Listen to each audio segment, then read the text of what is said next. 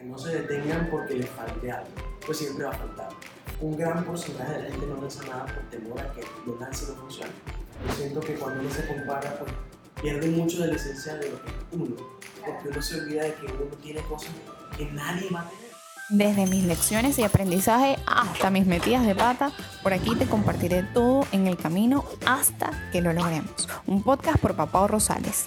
Hola, hola, ¿cómo están? Bienvenidos a este capítulo de aniversario. Porque sí, ya pasó un año de estar empeñado de sacar este proyecto, eh, en, en donde he comenzado con ganas, también lo he abandonado un poquito, lo he rediseñado, he regresado ahora acompañada con Josué en la postproducción y nada, he aprendido mucho en este camino. Para este capítulo, como quería que fuera especial, quise volverme a sacar de mi zona de confort y eh, quise eh, hacer algo que tenía muchas ganas de hacer, pero también que tenía súper miedo de hacerlo, que era entrevistar a una persona, entrevistar a personas que para mí lo han logrado. Y esto es Jorge para mí. Jorge yo lo conozco hace mucho tiempo y siempre estuvo ligado al mundo de los restaurantes, al mundo de la comida. Pero verlo ahora en su proyecto, el saber de su historia, él emigró del país, luego regresó a lo que parece ser que estaba destinado a ser su proyecto de vida y, y, entender un poquito su perspectiva y qué fue lo que lo fue llevando a este camino mm, me llenó de mucho orgullo, de mucha satisfacción y bueno, es lo que quiero compartir con ustedes en este capítulo. Y eh, es de lo que me sigue emocionando y sigo y quiero seguir llenando este espacio. Bueno, espero que lo disfruten, eh, espero que sea el primer año de muchos. Un besito, los dejo con el capítulo. Hola, ¿cómo estás? Hola, Bienvenido a este primer capítulo, la primera persona que entrevisto y estoy muy emocionada que seas tú. Uno. Bueno, fíjate que este espacio se llama Hasta que lo logramos. Okay. Yo estoy inmensamente orgullosa de ti, de verte y de hacer esta entrevista aquí. Pero yo quiero que nos traslademos al pasado, ok. ¿ok? A ese Jorge, no sé si bien cuando te fuiste o cuando surgió esta idea. Vamos a hablar un poquito del pasado ahora. Ok. Yo tengo ya 10 años. Este este año estoy cumpliendo casualmente 10 años trabajando con restaurantes. Solamente con restaurantes, no sirvo para nada más. Ya lo he comprobado. Eh, y hace como 7, 8 años, ya yo tenía en la cabeza una idea de que Maracaibo necesitaba como hamburguesas un poquito más sencillas. Sencillas, no, no simples, no se confunda con simple, pues todo lleva su proceso y todo es complicado. Pero yo decía, yo no quiero tener que elegir cuando voy a comer una hamburguesa entre tantas opciones. Yo quiero algo, una decisión que no me, no me rompa la cabeza. Y esto se intentó en el 2013, 2014 con otros socios. Al final no se dio por X, Y o Z. Pero yo dije, bueno, voy a engavetar, voy a Y encarpetar. siempre el- de burger. No, no, Día de Burger surge después. Ok. De hecho, empezamos con otro nombre, terrible. Lo puedo decir al final del podcast, ahorita no vale la pena porque no van a seguir escuchando. Pero, pero sí teníamos la idea hace tiempo y bueno, se encarpetó y gracias a Dios salió como tenía que salir. Chévere, me alegra. Y cuéntame, tú te fuiste. Yo me fui. ¿Te fuiste para volver? ¿Te fuiste diciendo, ok? No, yo fui uno de los que se fue pensando que no iba a volver, pero siempre dejando un piecito así como, Ok. como el que no quiere la cosa. Vamos Ok, a decirlo de esa manera. Eh, yo me fui enero de 2019 y regresé el año pasado, 25 de octubre, casualmente estamos aquí. Estamos un año después de que volví. Y cuéntame, cuando te fuiste, tenías oportunidades allá, te fuiste experimentando. eh, ¿Cómo se fue como construyendo esa idea desde allá? Porque tienes un año aquí. En un año no se, no se hace todo esto. No, no, no, no, no, un año no, pero yo me fui eh, realmente sin mucho, sin mucho conocimiento y sin mucha planificación. Yo, en ese momento estaba con una persona sentimentalmente hablando. Sí. Ok. Eh, ella se va para Panamá, yo tenía plan de irme a Francia. eh, yo tenía, pues, ya estaba estudiando francés, ya yo tenía como todo, todo perfilado. Y de repente digo, pero ese salto Maracaibo francés es como muy, muy- atroz para alguien que nunca salió del país a emigrar. Y decido irme a Panamá con esta persona. Ella estaba allá, yo llego allá con ella y yo llego sin trabajo, yo llego sin nada, dejando mi agencia acá andando. Yo dije, bueno, la manejo desde allá. ¿no? O sea, no- nunca funcionó. Eh, funcionó un tiempo y después Y decidimos si cerrar. cerrar. Cerrarla porque no podía ofrecer la misma calidad que estando yo acá. Claro. Estando allá decidí hacer una maestría que me envié con énfasis en mercadeo para complementar un poquito la formación, he ido un poquito más por la parte financiera. Y bueno, desde allá, gracias a Dios, conseguí un trabajo muy ajustado a lo que yo era. Eh, había una empresa que ya yo había ido, de una pizzería, que me da mucha risa porque yo estaba buscando community manager y diseñador gráfico. Ok. Y yo dije, yo no diseño nada, pero si este tipo quiere un community con, o sea, con más experiencia en restaurante, no lo va a conseguir. Exacto. Cuando yo me siento con él, eh, yo estaba muy nervioso porque yo no sabía ni cuánto era un salario allá, ni cuánto se podía, ni cuánto era el promedio para, para el cargo. Pero me dio mucha risa porque él me dice, mira, tú estás eh, como over, overqualified para el trabajo y yo necesito un gerente de mercadeo. Y yo, bueno, yo me di cuenta la plata, dale, adelante. Buenísimo. Entonces, bueno, así fue como, como se dio todo para él. ¿Cómo conseguiste allá? Ok, estás allá, tienes tu trabajo. ¿Cuándo comienzas a ver, me voy a regresar? Ok, realmente nunca tuve intención firme de regresarme hasta que lo vi más serio. Eh, yo en plena pandemia, yo fui uno de los afortunados que no perdí el trabajo. Por consiguiente, mis costos se redujeron, pero terriblemente. Igual seguía pagando mi arrendamiento, pero bueno, mi salario me daba como para ahorrar un poquito. Y yo dije, yo no puedo tener esta plata aquí parada. Eh, A ver, plata llamo yo, lo que para nosotros era plata ya, 600 dólares, 700 dólares, 800 dólares. Y yo dije, no, yo voy a invertirlo. Llamo a una amiga y le digo, mira, tú estás haciendo cinnamon rolls y golfeados en Argentina, yo te voy a patrocinar. ¿Qué? Yo te voy a poner en la nevera, te voy a poner el horno y no sé qué, y vamos. En tal, tal. En Argentina. Argentina, yo sin saber nada de Argentina ni tener nada de la intención de ir. Ok. Pero yo dije, bueno, ella yo la conozco, fue mi amiga Maracaibo, es mi amiga todavía. Y al final no se dio esa relación comercial, pero yo quedé como, como con la piquiña de hacer algo. Y bueno, eh, a través de unas amigas conozco a mis socios actualmente por videollamada. Ahí tengo una foto de la videollamada y todo en la vitrina. Eh, y yo les digo, yo, yo tengo una idea de unas hamburguesas. Y me dice, bueno, ¿qué necesitas? Ellos estaban aquí. Ellos estaban. Ok. Y yo dije, no, están bloqueando. Están, están, no sé, pensando en otra cosa. Yo estoy en Panamá, yo no voy a regresar. Y yo le sigo el juego. Y dice, no, sigue el juego, a ver qué pasa. Y yo le digo, mira, o sea, yo necesito una plancha, necesito una freidora, necesito esto, esto y esto. Y alguien que lo opere, porque yo no estoy allá. Y me dice, bueno, yo tengo todo. Vamos a comenzar. Y yo, pero, ¿cómo así? No, comenzamos. Tú pásanos lo que tú quieres de la empresa. Y este caramba, me van a- me van a estafar, me van a... Dios, por todos acto de fe. Sí, totalmente acto de fe y me imagino que de ellos también conmigo porque ellos me conocen. Claro. Eh, y la vaina funcionó. Y recuerdo que yo de repente me entró como un frito y decía, hamburguesas en Maracaibo de Jorge Perfetti, sin que Jorge Perfetti la haya probado con mi nombre, esto va a salir mal. Pero cuéntame algo, no sé si ya estamos ahí, pero yo sé que en pandemia las vendían, o sea, antes Sí. era delivery, ¿no? Correcto. Esto todo que me estás Nosotros- contando es delivery. Nosotros comenzamos en una cocina alquiladita de un, así, que tenía relación con uno de mis socios y con casi que con todo prestado. O sea, planchas prestadas, freidoras prestadas, eh, mesones de trabajo que tenían uno de mis socios. Eh, pero nosotros comenzamos haciendo pruebas. Ok. Y recuerdo que un día yo le digo a mis socios, mira, vamos a hacer algo. Como yo no las puedo probar, vamos a enviarle estas hamburguesas a tres personas de mi confianza. Si las tres personas me dicen que están buenas, yo las vendo. Ok. Bueno, se la- me acuerdo que se le envié a, a Nela Firhaber, me dijo, Nela es súper, súper pique con la comida, José Ricardo Nava, que era el antiguo dueño de Europeo, Ok. y a Juan Estefan, que era un conocido los tres me dijeron, loco, vente". Y yo dije, bueno, vamos para adelante. Qué fuerte, o sea, hacer comida adelante. sin estar aquí, pero, ¿sabes? O sea, Claro, y, y, y dentro de pues, mis responsabilidades estaba atender a la gente por WhatsApp, atender a la gente por Instagram, eh, Ok. desarrollar un poquito. En ese momento no teníamos ni marca. O sea, salimos así, es a la que si no se sale así, es que es un MVP, los MVP son necesarios. O sea, es el mínimo producto viable con el que tú sales y verificas si realmente el mercado está preparado.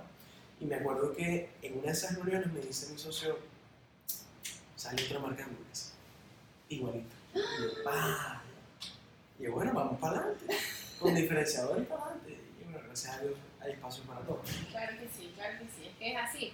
Pero mira, yo una vez leí como que la misma idea se le ocurre a varias personas, Sí, pero tú tienes que accionar y puede ser la misma idea y, y puede ser totalmente distinta, ¿sabes? Claro, el impacto fue una cosa loca porque fue como que por un mes no salimos primero, pero realmente yo creo que no, no funcionó perfecto que Ok, saliera vamos a ver. Sígueme echando el cuento. O sea, ya, se la diste a las tres personas, la aprobaron. Van construyendo la marca, o sea, a la par. No, realmente, a ver, nosotros teníamos un nombre pensado y aprobado, Ok. que al final no se dio, eh, porque ya a punto de salir, empezamos a pensar como que realmente esto parece una mala idea. y yo digo, yo quiero un nombre abierto, yo quiero un nombre Spanish, que nos permita pues, crecer un poquito hacia afuera si lo deseamos. Y en eso sale, sale idea de Burgers. Y empezamos, yo me acuerdo que yo empiezo a contactar diseñadores amigos y pasan como tres diseñadores y no la dan, no la dan, no la pegan, no la pegan, son muy buenos. Simplemente pues, en ese trabajo particular, como que bueno, eh, no, no, no, estaba como tan cercano a lo que yo buscaba. Buenísimos diseñadores que han trabajado conmigo mucho, mucho tiempo. Llamo a Luis, que era mi socio en agencia, diseño gráfico, y le digo, Luis, yo necesito esto. Nos matamos como por una semana porque no hay logo más difícil que el tuyo. Sí. Eh, tú puedes hacer marcas para todo el mundo, pero cuando te toca para ti, Y nada te Terrible, gusta y crees que no te va a gustar y no es lo suficientemente bueno. sí, eso no le va a gustar a nadie, Sí, sí. eh, porque uno lo ve con otros ojos. Sale el logo de la manito, sale de Burgers, y digo, yo voy a hacer las primeras bolsas en Panamá, porque salen más económicas, y no sé qué tal. Bueno, mando a hacer trancazo de bolsas y las mando por barco. Yo digo, a lo que lleguen las bolsas empezamos a vender. Antes nos vamos a vender sin bolsas, sin marcas, sin Instagram y para los amigos.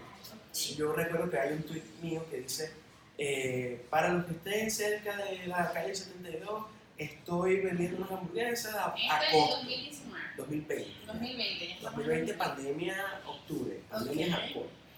Eh, estoy vendiendo unas hamburguesas a costo. El que las quiera probar, pues bueno, las vendo a 2 y a 3 no le ganábamos nada, en bolsas horribles. Les advertí que no tenía ni packaging, ni branding, ni nada. Y mucha gente, o sea, las probó y me dijeron, no, está buenísimo. Y yo estaba como que incrédulo porque yo no entendía nada de lo que estaba pasando. Yo estaba afuera, yo no tenía ni idea de cómo estaba momento acá, yo no sabía ni o sea, cómo era la operación. Y después de un año así, ojo, llegan las bolsas, empezamos a vender con brand, eh, seguimos a, a 2 y a 3 dólares, cuando llegan las bolsas subimos un dólar. Ese fue- Subiendo de. Un bueno, agregamos valor, ¿Cómo subimos un dolita. Un dolita no le duele a nadie. En ese momento, pues la gente estaba dispuesta a pagar por un buen producto. Esa fue las- la primera subida de precio que tuvimos. Y la segunda subida de precio que tuvimos fue cuando abrimos San De resto no hemos vuelto a subir. Ah, ¿cómo fue eso? O sea. Ok. San Miguel llega posterior a mi regreso. ¿Qué pasa? Yo tengo un año vendiendo hamburguesas Ajá. y me dice mi socio, vente que vamos a abrir Costa Verde ya. Y yo, ah, buenísimo. El año pasado, agosto 2021, un año vendiendo ya, yo dije, bueno, vamos a conocer el negocio, ya yo me había vacunado, yo dije, hasta que no me vacune no. En ese momento la pandemia estaba súper. Eh, yo regreso, me siento, un- siento un aire raro, un aire de estoy en casa, pero no me creo que estoy en casa. Ok. Eh, vi otras cosas, me quedé un poquito diferente, ya no era como esa pelea por el pollo y por la carne. Eh, no estamos bien, pero vamos hacia allá. Y yo digo, tengo una sensación extraña. ¿Por qué? Porque fui a ver el negocio y vi un montón de gente que trabajaba en el negocio. Vi a la te gente recibiendo sus hamburguesas más contentos que nada. La gente diciendo, "O sea, no son buenísimas y me lo decían a mí. Nosotros esperando fuera de la 72, que era el primer punto para vender, y entregando nosotros los pedidos. Fue una conexión, como decir, allá tengo algo, pero esto es mío. Claro. Y yo como que, era mentira que íbamos a abrir Costa Verde. Yo pensé que venía de inauguración y esto estaba casi que listo. Y bueno, gracias a Dios todo fue... Y ya tú ahí te regresaste. Yo digo, bueno, yo me vengo en enero. Ujú. Y yo digo, bueno, resulta que me socio en enero, no, no me sirve. Pero ya nosotros estamos haciendo pruebas y estamos haciendo muchas cosas. Y yo le digo, bueno, me vengo en octubre. Y efectivamente llegué a Panamá, dije, le dije a mi jefe allá, loco, te quiero mucho. Ha sido el mejor trabajo que he tenido en mi vida. El único trabajo que yo he tenido para una empresa. Ok. Mm, aprendí muchísimo, pero ya. Él sabía que yo tenía idea de burgers, él sabía que yo lo manejaba a distancia. Claro, o sea, no te, no te regresaste como con esa incertidumbre. Claro, ya no, no, no, ya, ya yo venía con, con algo certero, o sea, yo tenía mi salario. Eh, mi salario en Panamá era uno, cuando yo me vengo es otro. Le dedico el 100% de mi tiempo al negocio. Claro. Y yo le digo a él, mira, yo tengo, me queda un mes, en un mes me voy. Se fue, ya eso sabía- sabíamos que podía pasar, Ajá. pero fue una emoción rara porque yo digo, "Eh, o sea, me voy, me voy de verdad, me voy. Y él me dice, bueno, consigue un gerente, entrena y te vas. Y efectivamente, eso fue lo que, pasó, en un mes estaba. Y llegué y fue totalmente diferente la experiencia. Dos meses a- abrimos abril. Nosotros, yo llegué el 25 de octubre, nosotros abrimos en diciembre, San Luis, si no me acuerdo. Si no me recuerdo, un 13, un 14, un 15 de diciembre y no. Y aquí estamos, Qué emoción, qué emoción. un año después abrimos Costa Verde, ojo, Un año después. de la fecha pautada. ¿Y cómo te sientes? Muy bien, muy bien. Tú sientes que, que lo lograste. O sea, Yo, yo, ¿cómo tengo te la, sientes en ese camino? yo, yo soy un insatisfecho constante. ok, es Yo que- nunca he sentido que me he logrado. Pero sí he sentido que he dado buenos pasos. Y Costa Verde para mí fue un paso que no, o sea, fue brutal. O sea, fue un paso gigante porque no solamente era abrir el punto donde se ve más tu marca, porque el San Mil era una feria de comida. O sea, no tienes toda la oportunidad de desplegar lo que es Día de Burgers. Tienes un front comercial, tienes una cocina, tienes Y tienes competencia. competencia brutal y aquí es como que tú te sientes en DDB. Entras y te sientes con la energía de Burgers, un poquito más conectado con lo que nosotros queríamos. Pero también fue como, como quitarse un peso emocional de no hemos abierto Costa Verde, o sea, está difícil abrir, falta dinero, faltan recursos. Y fue como que una liberación. Ese día Claro. aquí con todos familiares, amigos. y fue logras subir ese escalón. Es como decir, al fin abrí Claro. me quité ese peso y aparte para mí en particular significó algo bastante fuerte porque era como yo siempre he abierto otros negocios. Este era mío. Yo no podía creer que la gente que estaba ahí me estaba viendo a mí.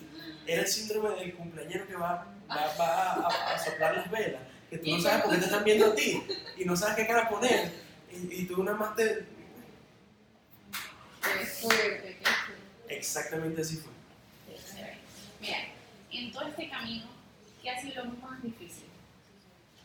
Ok, yo creo que lo más, lo más difícil, aparte de la... Yo creo que la decisión de venir se hizo fácil.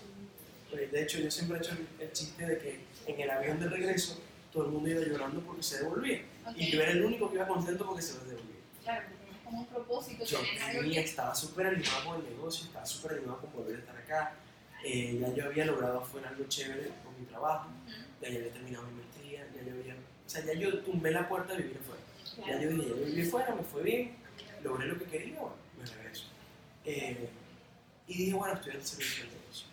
Pero lo más difícil yo creo que fue estos tres meses antes de abrir Costa Verde, Ok. que nos miramos todos como diciendo, ya tenemos un año y pico construyendo, o sea, todo el mundo abrió eh, esa presión que uno siente de yo tengo que abrir también, y el negocio, pues ya lo pedí. O sea, no- nosotros no íbamos a conocer la real dimensión del negocio hasta abrir Costa Verde. Y siempre, antes de llegar al punto, siempre es más complicado. Porque sientes que todo se te viene encima, tienes las deudas encima, tienes los, los intereses encima, tienes la presión de la gente.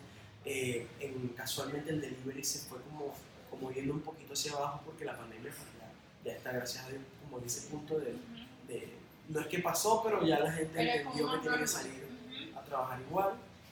Entonces el delivery se vino un poco abajo. Nosotros decíamos, bueno, ¿cómo hacemos para seguir en el proceso de, de meterle billete a esto, recursos a esto, si el delivery se?